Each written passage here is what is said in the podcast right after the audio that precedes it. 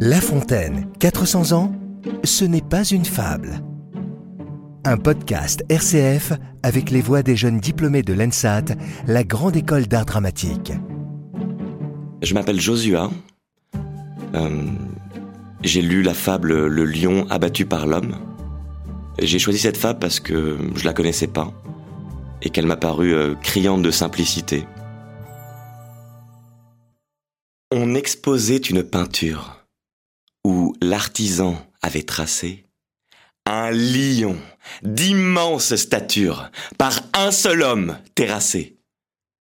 Les regardant en tirer gloire. Un lion, en passant, rabattit leur caquet.